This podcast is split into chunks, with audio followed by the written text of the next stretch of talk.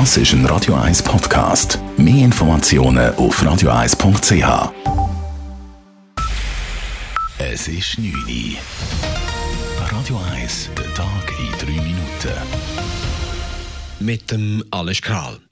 Mit einer Videobotschaft hat sich der Gesamtbundesrat mit einem Osterappell an die Bevölkerung gewendet. Jedes Mitglied spricht dabei über seine ursprünglichen Osterpläne und darüber, wie nun das Alternativprogramm wegen des Coronavirus aussieht.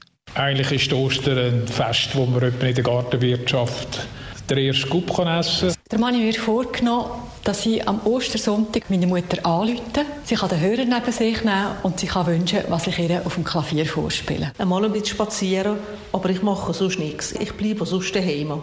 Machen Sie es doch auch so. Das Jahr ist jetzt halt alles ein bisschen anders. Und wenn wir das weiter durchziehen, dann gibt es dann sicher bald einmal einen Lichtblick. Mit dem zweiminütigen Video unterstreicht der Bundesrat noch einmal seine Botschaft. Die Bevölkerung soll wegen des Virus über Ostern, wenn immer möglich, zu Hause bleiben, trotz verlockendem Wetter. Der Höhepunkt der Corona-Pandemie in der Schweiz ist wohl erreicht. Davon geht Daniel Koch, Leiter der Abteilung übertragbare Krankheiten beim Bundesamt für Gesundheit aus. Die Zahlen der Neuinfektionen würden zeigen, dass sich die Kurve tatsächlich abflache, sagte er. Dies habe klar mit den Maßnahmen des Bundes, aber auch mit dem richtigen Verhalten der Menschen zu tun. Schweizweit sind heute gemäß den Kantonen 430 neue positive Tests gemeldet worden, nach fast 780 Neuinfektionen gestern. Die Zahl steigt seit sechs Tagen deutlich weniger stark an. Im Kanton Zürich nehmen die Zahlen der hospitalisierten Personen und jener, die künstliche Beatmung brauchen, ebenfalls leicht ab. Die diesjährigen Lehrabschlussprüfungen finden definitiv statt. Bund, Kantone und Sozialpartner haben sich heute an einem außerordentlichen nationalen Spitzentreffen der Berufsbildung auf eine schweizweit abgestimmte Lösung geeinigt. Dies ermöglicht den etwa 75.000 Lehrabgängerinnen und Lehrabgängern trotz Corona-Krise ihren Berufsabschluss. Bei der Lehrabschlussprüfung im Sommer werden aber ausschließlich die praktischen Fähigkeiten getestet. Die Prüfungen der Berufskenntnisse und in der Allgemeinbildung finden nicht statt. Hier werden die Erfahrungsnoten beigezogen. Der Grasshoppers Club wird nach China verkauft. Die bisherigen Mehrheitsbesitzer verkaufen ihre 90 Prozent der Aktien an die in Hongkong ansässige Champion Union Holding.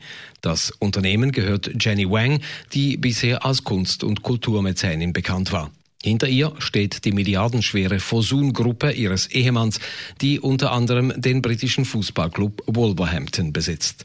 Den neuen Besitzern sei es ernst mit GC, sagt Andras Gurowitz, der Vizepräsident des Verwaltungsratswirt dass wir GC als traditionsreichen Zürcher Fußballclub behalten, dass man ihn so sieht, dass man ihn wieder revitalisieren und wieder auf ein Niveau bringen, wo wir früher einmal sind.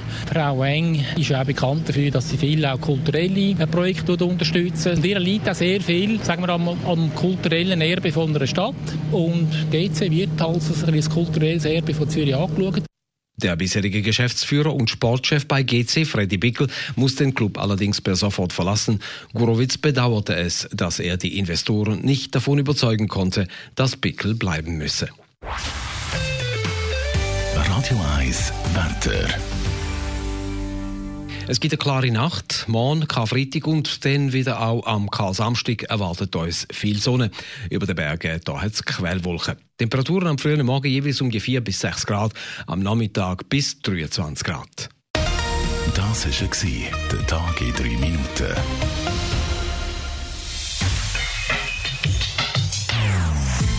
Non-Stop Music auf Radio 1. Die besten Songs von allen Zeiten. Non-stop. Radio 1.